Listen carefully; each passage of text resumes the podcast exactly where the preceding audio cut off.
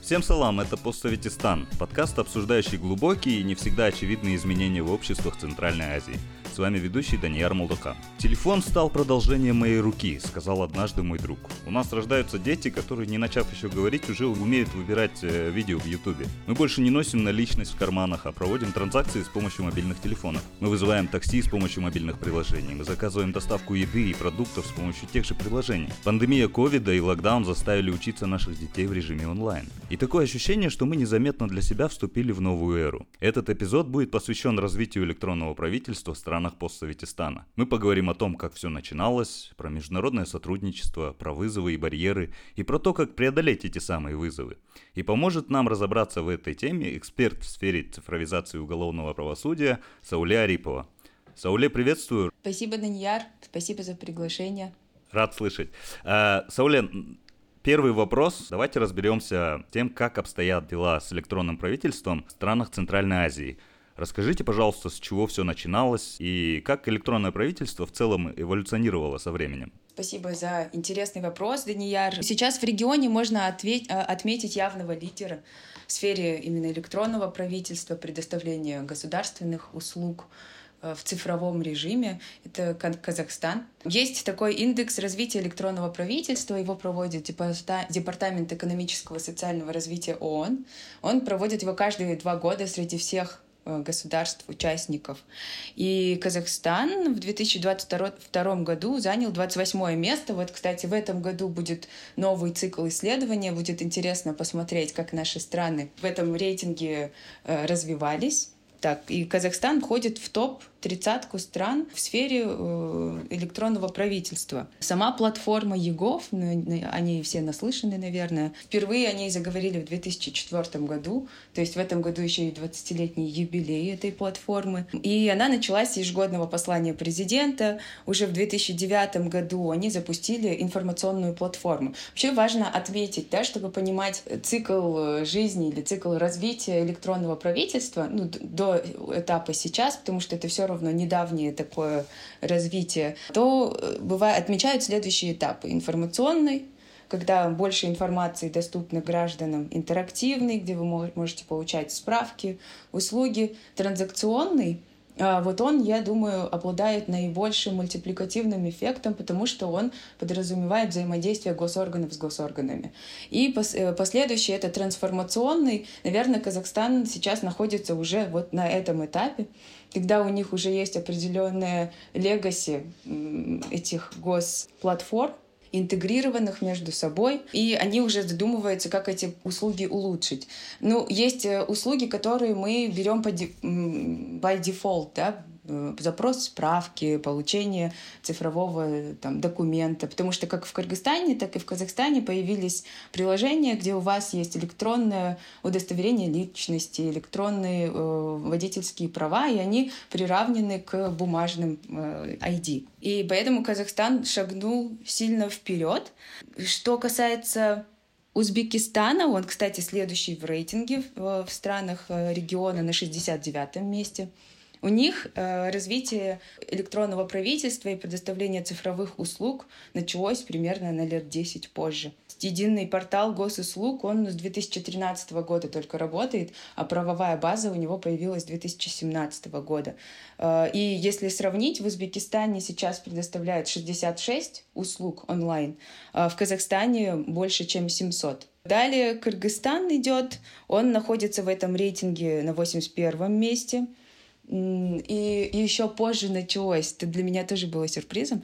Кыргызстан э, сами услуги в цифровом формате государственный стал предоставлять примерно с 2018 года, когда Кыргызстан начал внедрять платформу Тундук, так называемая платформа межведомственного электронного взаимодействия. И на основе этой платформы, которая изначально G2G предоставляла услуги, то есть взаимодействие государственных платформ с другими госплатформами. Дальше оно начало перерас... Э, пере... Э, в G2C, то есть государство резидент да, или гражданин, и государство бизнес. И сейчас уже платформа э, фасилитирует 156 услуг, у них есть приложения, которые можно запросить. Но это все-таки услуги по запросу. И вот тут нужно отметить, что у Казахстана, если вы зайдете на сайт Егов.кз, у них есть так называемые от, а, а, отзывчивые электронные э, э, услуги. Ну, есть э, услуги, которые государство предоставляет не реактивно, а проактивно. Вот родился ребенок,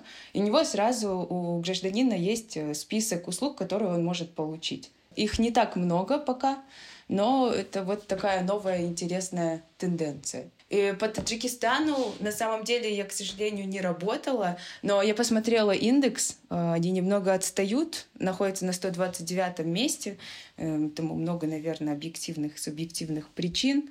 Вообще этот индекс очень интересный. Если слушателям вдруг интересна эта сфера, очень советую почитать этот отчет. Такой комплексный индекс, который из трех частей состоит. В свою очередь эти три критерия состоят еще из пяти критериев, поэтому интересный э, инструмент для того, чтобы отслеживать, как развивается ситуация. Э, Сауле, спасибо большое за такой подробный ответ. А что по поводу международной коллаборации, да? Есть ли какие-нибудь примеры в области развития электронного правительства между странами Центральной uh-huh. Азии и остальным миром?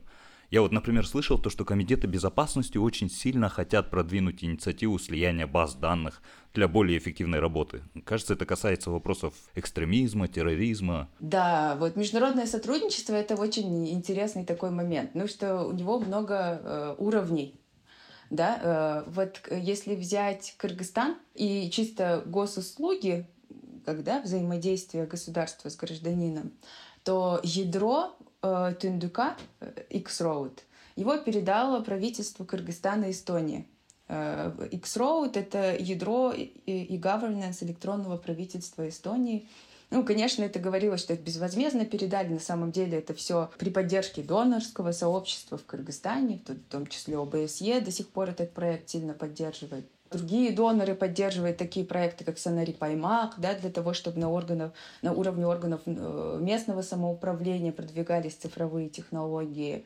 Но э, вот X-Road — это ядро и триггер всего, что потом развивалось в Кыргызстане, и межведомственное взаимодействие — это прямой результат сотрудничества с правительством Эстонии. Также в Кыргызстане можно отметить, что очень много систем, они разрабатываются и разрабатывались при поддержке доноров. У этого есть и плюсы, и минусы. Ну, плюсы очевидны, конечно, это доноры могут отслеживать, есть ли процессуальные гарантии, соблюдаются ли определенные стандарты разработки, но есть и минусы, когда то же самое может и не делаться. И очень бывает помощь это фрагментированная. Одним из таких примеров или моделей может быть то, что, например, кто-то из госорганов, Минюст, просит доноров помочь с разработкой системы, например, э, гарантированной государственной юридической помощи, и делается система, которая не может быть потом интегрирована. И это очень важный момент, потому что, чтобы не разрабатывалось, всегда нужно учитывать, что эта система не будет действовать и работать изолированно. Она должна разрабатываться с тем, чтобы быть потом э, интегрированной в общую платформу. Мы же говорим об электронном правительстве. Электронное правительство и предоставление услуг — это конечная фаза, как бы, да, результат. А все, что этому предшествует, это подготовка э, нормативно-правовой базы, это инфраструктура, это э, человеческий потенциал обучения и разработка платформ ведомственных. Ну, поскольку я работаю в сфере уголовного правосудия, мы уже шесть лет работаем э, с Генеральной прокуратурой Кыргызской республики, э, помогаем разрабатывать единый реестр преступлений. Ранее был единый реестр преступлений и проступков, теперь единый реестр преступлений.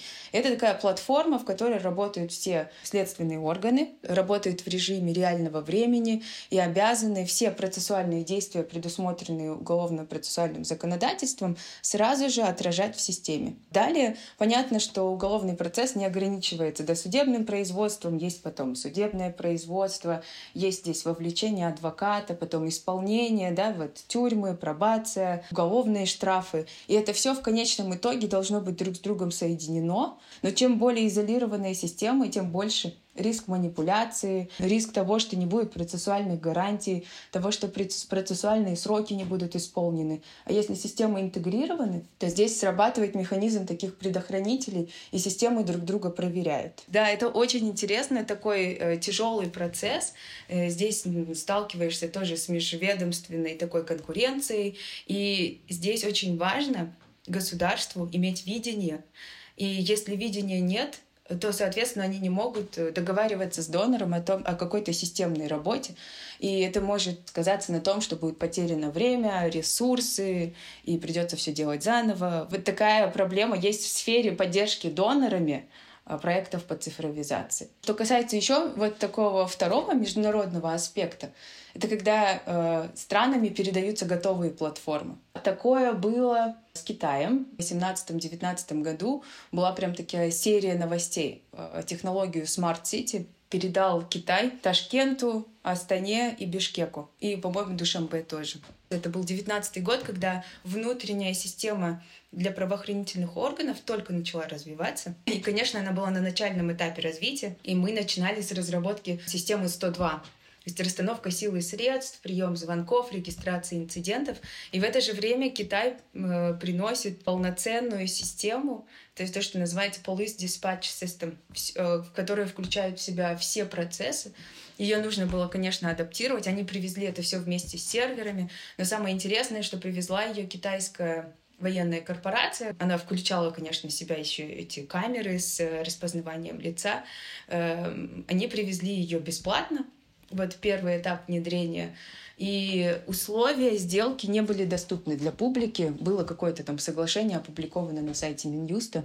И только потому, что потом через гражданское общество смогли донести для, до политического руководства страны, что это несет большие риски. Непонятно, возможно ли была трансграничная передача данных, какие протоколы, есть ли у этого вообще э, законодательная база удалось остановить, и только национальная разработка потом внедрялась. Я думаю, очень важно соблюдать национальный интерес и не поддаваться влиянию больших игроков. Вот в прошлом или в позапрошлом году тоже была большая новость о том, что Сбер будет разрабатывать дальше платформу ИГОВ. Тоже новость гремела, но поскольку началась как раз война в Украине, и местное IT-сообщество Казахстана очень встало против, что есть достаточный внутренний потенциал в Казахстане для того, чтобы разрабатывать эту систему дальше самим, Поэтому э, потом не было этого соглашения, его отменили. Возвращаясь к твоему вопросу, и правоохранительной сферы, она очень закрытая, очень мало информации можно найти, и только если ты как-то напрямую или косвенно вовлечен, можно как-то эти вопросы оценивать, но ты прав, эти технологии Data Fusion и слияние больших баз — это большой риск. Потому что, конечно, электронное правительство, цифровые услуги — это первый, наверное, один из первых факторов для того, чтобы обеспечить социально-экономическое развитие, повысить инвестиционную привлекательность. С другой стороны, несут в себе огромные риски конфиденциальности, использования не так персональных данных, информационной безопасности, кибербезопасности. Это целый ворох проблем. Здесь национальный интерес должен играть большое значение, это одно. И второе, э, население должно понимать, как именно их данные используются.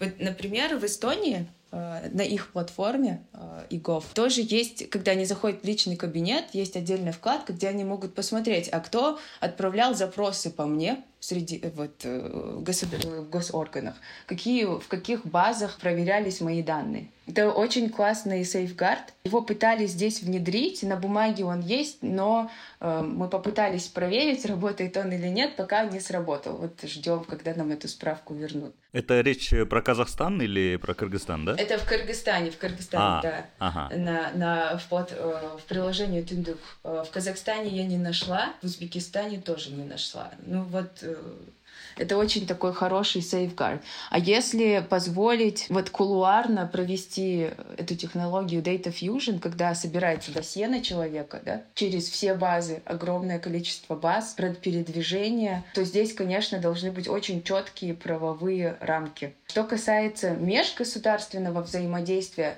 то ну, в той сфере, в которой я работаю, оно пока не, э, не очень развита, потому что все три страны находятся немного на разных уровнях развития, и они только начинают прощупывать почву. Одна из таких, одно из таких интересных направлений — это межгосударственная юридическая помощь, потом отправка вот преступников да, по запросу, это может быть розыск. Но поскольку не все эти базы внутри страны еще разработаны, Думаю, ну, нужно еще, я думаю, это займет лет пять, пока можем говорить о том, что начнется так, такая полная цифров, полное цифровое взаимодействие. Ну и э, здесь еще есть такой фактор, что международная база розыска, которая в нашем регионе работает, в бывшем СНГ, так сказать, она находится в России, и это не самое цифровизированное государство и большая бюрократия, там есть еще такие политические интересы. Да, я, я примерно понимаю об этом, и я примерно вижу эти риски. Ну, как оказалось, то, что в целом, как бы, внедрение электронного правительства, это еще не все, да, то есть это титанический труд, э, над которым работают э, очень много людей, не только программисты, программистов, э, но и юристов, и кого только там нету, да? Абсолютно, да. И э, как бы большой труд здесь еще в том, чтобы всех синхронизировать и создать какое-то общее видение. Потому что иногда это сильно мешает, когда очень много игроков. Да, да, определенно. А, но вот мне почему-то кажется, что чем больше страна направлена в сторону демократии, в сторону свободы слова и как бы в целом есть э, принцип э, верховенства права, то там как раз-таки и учитываются вот эти вот э, вопросы цифровой безопасности граждан. Я, может быть, ошибаюсь, но, допустим, я, например, сомневаюсь в том, что элементарно в Китайской Народной Республике или в Российской Федерации гражданин может просто зайти и отследить, да, как, какой государственный орган запрашивал информацию по нему и на каком основании. Абсолютно. Угу. Раз уж мы заговорили про риски, мы уже как бы поговорили про риски кибербезопасности, безопасности, про риски неприкосновенности личности и про этику. Но мы чуть-чуть, по-моему, не поговорили про обеспечение доступа населения к электронным услугам. Я как бы чуть-чуть почитал поверхностно некоторые отчеты международных организаций, и в целом для Центральной Азии они как раз-таки вот этот вот доступ, как физический, mm-hmm. так и ментальный, определяют как э, проблему. В целом оно понятно, да, ведь э, если мы возьмем как бы территорию не городскую, возьмем сельскую местность, то начнем с того, что я могу ошибаться, но у нас, по-моему, даже а, доступа к хорошему интернету нет в некоторых э, провинциях, частях нашей страны. Вот. Как в целом вот бороться с этой проблемой? Какие инициативы идут для того, чтобы обеспечить вот этот доступ населения к электронным услугам. Ведь это в целом, несмотря на все вот эти риски, это все-таки благо. Да, это благо. Это просто другой вопрос, что все эти риски должны очень сильно отслеживаться, и мониторинг исполнения да, обозначенных рисков должен быть. Но да, вот э, существенным барьером в цифровизации являются инфраструктурные ограничения. И это начинается как с центров обработки данных, этих огромных серверов и супермашин и навыков людей, которые должны это все обслуживать, потому что э, аккумулируется все больше и больше данных на руках государств. Во-вторых, Э, это сети, да, интернет. Но Кыргызстан, кстати, э, если брать те отдаленные регионы и брать ту систему, с, систему, с которыми мы работаем, правоохранительные органы очень довольно-таки быстро смогли развернуть и обеспечить интернет во всех РУВД, УВД, ГОМах, ПОМах, чтобы обеспечивать э, доступ к системам. Теперь, конечно, вопрос стоит за Министерством здравоохранения, Министерством социального развития и труда, если мы говорим прям про государственные услуги, то вот эти три госоргана, вот если опять вернуться к этому индексу, то топ-10 государств, которые э, в этом э, рейтинге лидируют, они сфокусировались на услугах здравоохранения, социального обеспечения и образования. Это, наверное, все, где коллективно все мы три страны немного отстаем. И это тоже касается и цифровых навыков, и инфраструктурного обеспечения. Я знаю, что Кыргызстаном вместе с Всемирным банком на 50 миллионов долларов был подписан большой проект, который назывался Digital Casa. Он частично грант, частично кредит. Но я вот, к сожалению, пока не смогла а, отследить, на каком этапе находится именно инфраструктурный компонент его. По Казахстану и Узбекистану к 2024 году Казахстан планирует дополнительно провести, обеспечить интернет по всему Казахстану, потому что там на самом деле, ну, мне кажется, по личному опыту немного хуже дела с интернетом, чем у нас. Есть за, за Алмату буквально немного выехать, и там уже будет э, слабая связь. И, ну, как бы, что Узбекистан, что Казахстан, у них такой сейчас курс на то, чтобы обеспечить покрытие э, по всей стране. Вот так сюрприз. Это несмотря на то, что мы импортируем интернет из Казахстана, да? Да, да, да, да. Я тоже была удивлена. Вот, поэтому, да, э, ты абсолютно правильно этот барьер обозначил, но это все только политическая воля и деньги. И если Узбекистан, Казахстан, э, наверное, у них своих ресурсов хватит, э, здесь только нужно бы, настроить этот процесс, то Кыргызстан очень сильно будет зависеть в этом вопросе от доноров. Вот то, что я говорила про hardware, да, вот серверное оборудование, компьютеры, это тоже для, тех, для многих систем оборудование покупается отдельными донорами. Это тоже иногда помощь такая фрагментированная, потому что все это железо очень быстро устаревает. Вместо того, чтобы делать один большой какой-то мощный центр обработки данных, где есть вот одна команда, которая это обслуживает, здесь еще смешивается, опять же, этот ведомств, межведомственный интерес, где каждый хочет сидеть в обнимку со своим сервером, да? Вот это тоже такой немного барьер. Да, действительно. Ну, пр проблем на самом деле оказалось э, больше, и они не то чтобы такие прямо масштабные, они скорее решаемые, да, ведь если проблему mm, можно да. решить деньгами, то это не проблема, это, это расходы. Да, это расходы. Но тем не менее, mm-hmm. да, но тем не менее их так много, то что мне кажется возникает какой-то какая-то путаница, да, то есть э, если каждый начнет делать э, то, во что гораздо, то в итоге ни к чему хорошему, мне кажется, это не приведет. А что же делать? Что должно делать государство, что должны делать э, граждане для того, чтобы преодолеть вот эти вот э, барьеры, которые, которые были перечислены? Я, я думаю, что, возможно, это какой-то один из, может быть, естественных этапов развития, э, в итоге естественный отбор случится, и как бы мы, мы в любом случае должны оптимизироваться. И вот сейчас я могу сказать, в Кыргызстане цифровизация уголовного правосудия приняла необратимый процесс. То есть уже невозможно остановить системы там, или перестать ими пользоваться. Оно вошло и в НПА. Уже за 6 лет, уже 6 лет активно развивается. Произошел какой-то цикл, видимо, смены следователей, оперативников, судей, и они уже более активно системами пользуются, и невозможно их уже просто выключить. Этому всему нужно просто время с одной стороны. Э, второе, нужны ресурсы и очень четкое видение у государства. Вот и все. Все остальное как бы со, со временем, естественно, оно развивается. Да, похоже прямо на процесс эволюции какой-то, да, грубо говоря. А в целом, да. Сауле, какова цена вопроса? Если мы говорим, вот, допустим, о Кыргызстане, да? Ну, я, наверное, не смогу тебе назвать, назвать какую-то сумму, потому что это очень сильно зависит от, а, от сферы. Но вот возьмем, например, э, изоляторы временного содержания. Это вот где людей задерживают, э, содержатся там они 48 часов. В течение 48 часов они должны предстать перед судом. Это вот очень маленький, короткий цикл из всего уголовного процесса. Да? Эти 48 часов человека задержали, выдворили ВВС, э, распределили в камеру, а потом он должен предстать в течение 48 часов перед следственным судьей, который проверяет, было ли задержание законным и обоснованным. Это э, право, которое закреплено Конституцией, э, гражданским пактом о политических правах. И это очень маленький бизнес-процесс. Но чтобы его отследить э, в цифровом, как бы отследить этот цифровой след человека, нужно разработать софт, который будет э, прослеживать все от начала, от, регистрации инцидента, возбуждения уголовного дела и все так и так далее, да, все, что предшествует задержанию, задержать, э, оформить его в системе. И этот маленький изолятор временного содержания, там, он должен быть оборудован компьютером, дактилосканером, камерой, э, внутри камеры должны висеть. Вот этот маленький процесс, это уже очень много денег. Ну, там, GPS в машине, да, и все такое. Ну, я думаю, то, что это все будет делаться постепенно.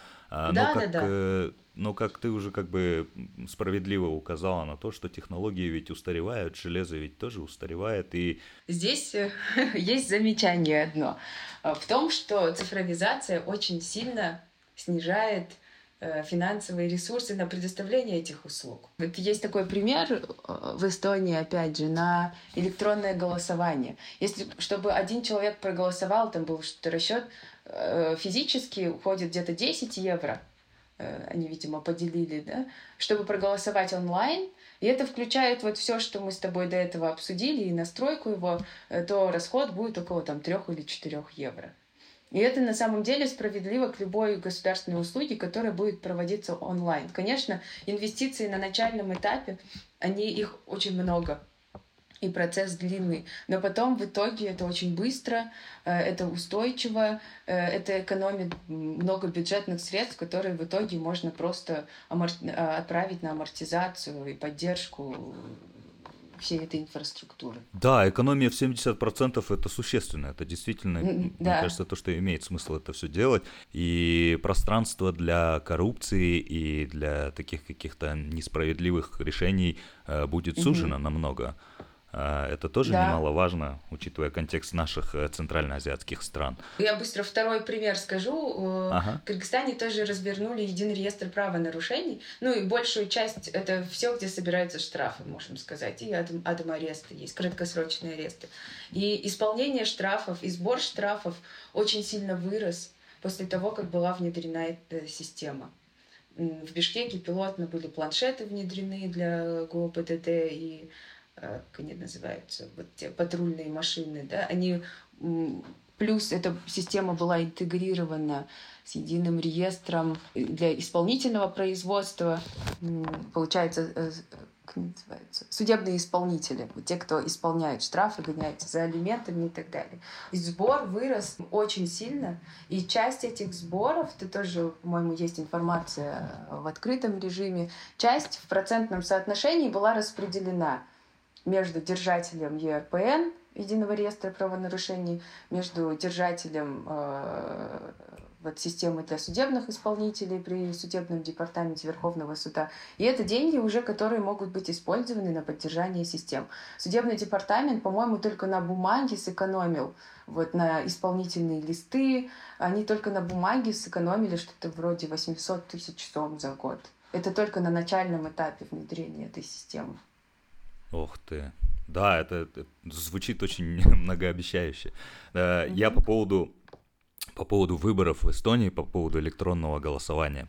При прочих равных условиях, если мы говорим о государстве, э, которое не будет использовать административный ресурс в свою пользу, угу. если мы говорим о государстве, в котором опять-таки присутствует верховенство права и угу. такая открытая гражданская позиция, электронное голосование, да, действительно, мне кажется, это выход.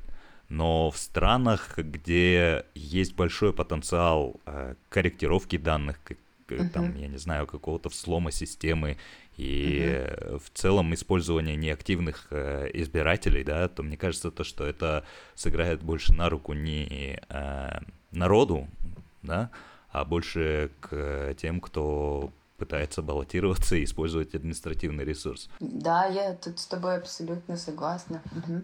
Да, а есть ли э, какие-нибудь, э, я не знаю, технологии, методологии для того, чтобы нивелировать это вот, вот этот риск? Ну, да, я с тобой согласна, что, ну, во-первых, я хотела тоже сделать такой комментарий о том, что цифровое правительство, электронное правительство — это не панацея, да, это просто какой-то атрибут к уже состоявшимся услугам, который должен его делать быстрее, э, дешевле и так далее, и улучшать доступ людей к государственным услугам. Э, э, и для того, чтобы его улучшать, то процессы должны быть отработаны и оптимизированы до того, как появятся эти цифровые инструменты или с помощью них.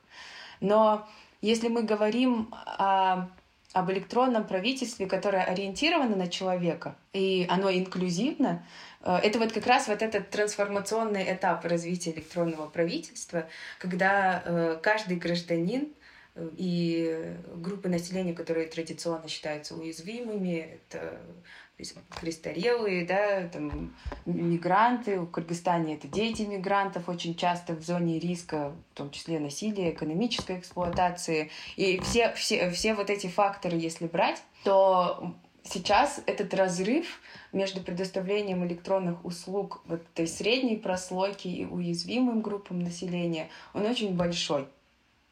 И я как раз и думала в твои вопросы, и э, этот подкаст меня навел на мысль, а где конечная цель, к чему мы должны стремиться. Посмотрела тоже разные статьи, э, так называемый post-digital era, что, что в конечном итоге будет. И разные люди говорят о том, что да, это должно превратиться в итоге в персональное правительство, персональное цифровое правительство, когда каждый человек в зависимости от своих потребностей сможет очень гибко этот инструмент настроить. Там условно кто-то говорил, что у него будет AI-помощник, которому ты говоришь «оплати налоги», и он э, через твою авторизацию или цифровую подпись или цифровой идентификатор все это делает э, практически бесшовно и незаметно для тебя.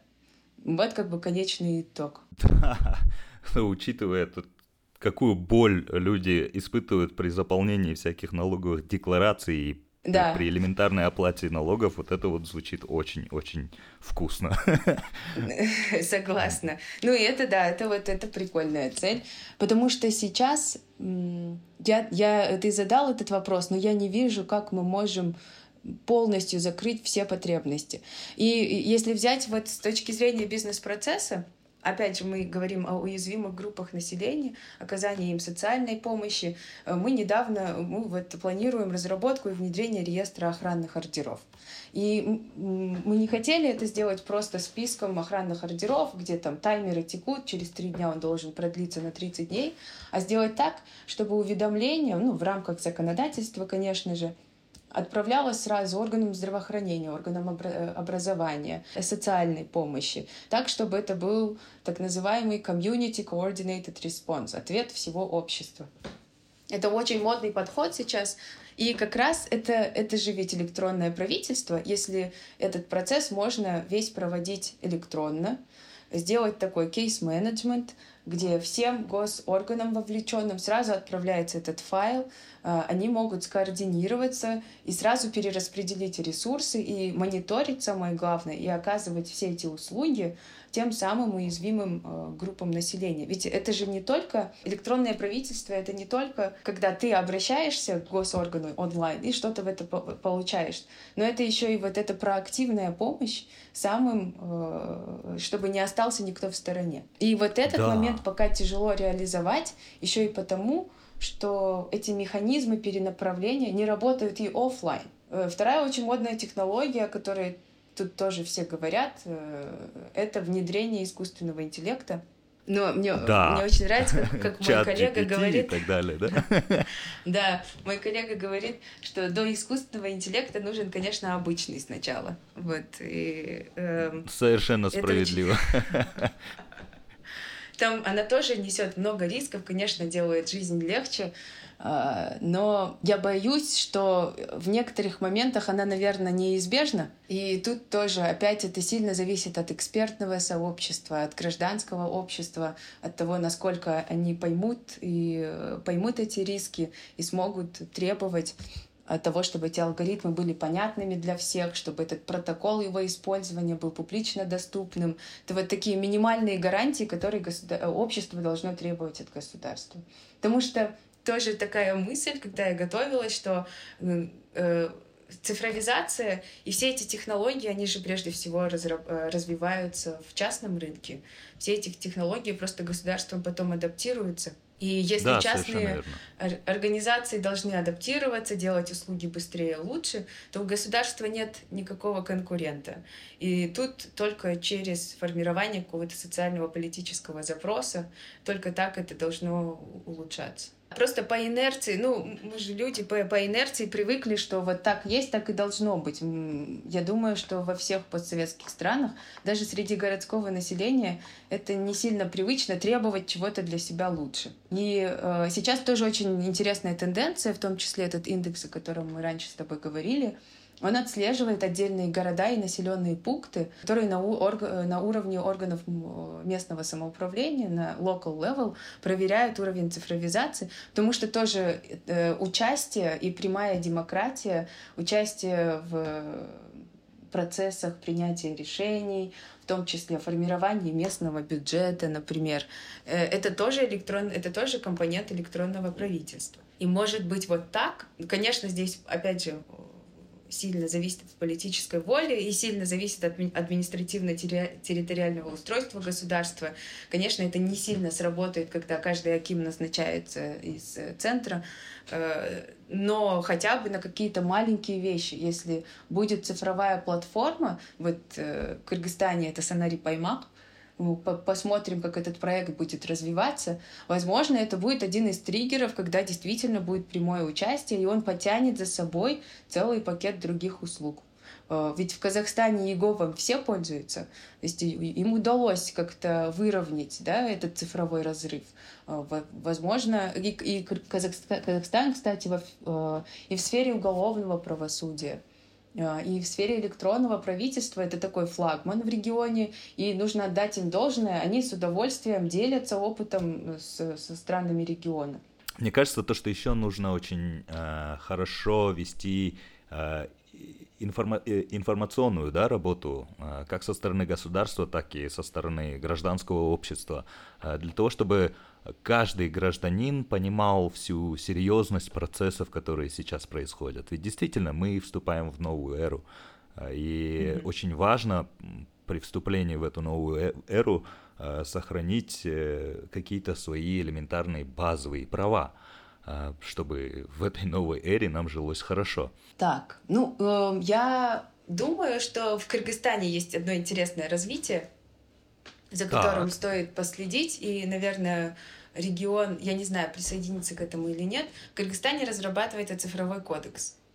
Э, мы на это смотрели сначала скептически. Э, по сути, он собирает в себя все законы, постановления, инструкции, все, что касается цифровизации и даже новых технологий. Это такая сборная, не знаю, как это назвать, пока не видела сам драфт, его нет в публичном доступе, или я его не нашла. Я прочитала концепцию, он закрывает вопросы от э, лицензирования и выдачи э, лицензий на радиочастоты до искусственного интеллекта. Представьте себе масштаб этого кодекса. А в мире, по-моему, такой такой кодекс существует только в одной или двух странах.